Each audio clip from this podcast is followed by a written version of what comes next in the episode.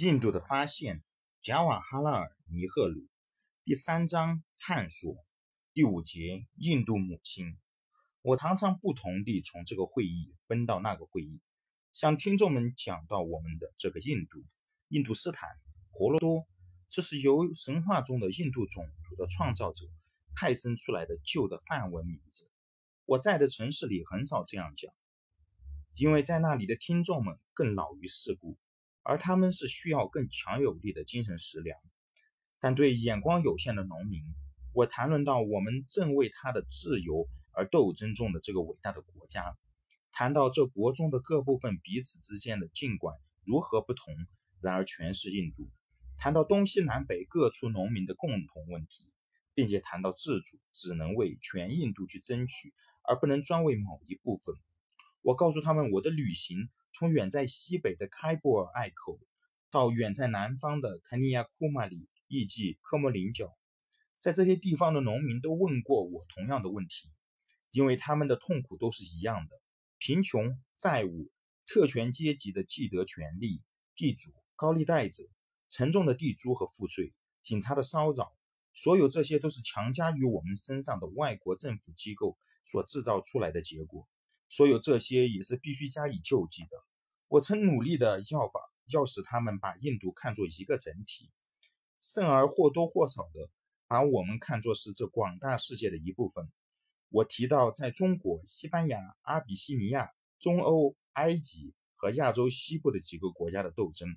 我告诉他们苏联的惊人变化和美国的巨大进步。这个工作是不容易的，但也不如我想象的那样困难。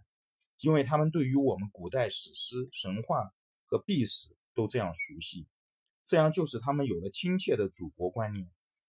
而也因为总有些人曾经广泛旅行到印度的四方进香的圣地，或者因为有老军人，他们曾经在外国参加过第一次世界大战或其他战争，甚至由于三十年代不大景气的结果，使他们深刻的体会到我所提到的外国的事情。有时候我在一个集会上，他们大声欢呼来迎接我。巴拉马塔基胜利属于印度母亲。我出其不意地问他们：“他们这样高呼是什么意思呢？”这个巴拉马塔即印度母亲，他们是要求、希望胜利的又是谁？我的问话使他们感觉好笑而又惊奇。那时候不知道怎样回答才恰当。他们就面面相觑，并瞧着我。我坚持地问他们。到后来，有一个强壮的查特人，他们是从记不清的年代就从未离开过本土，可能回答我道：“他的意思就是讲，大地即印度大地。什么是大地呢？是他们乡村特别的一块呢，还是一区一省内的所有各块呢？或是在全印度之内呢？”这样的回答继续不已。到。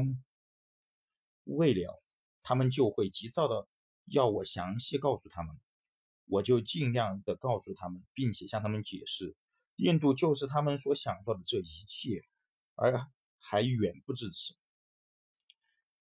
那印度的山岳和河流、森林及供给粮食的广阔农田，对我们都是宝贵的。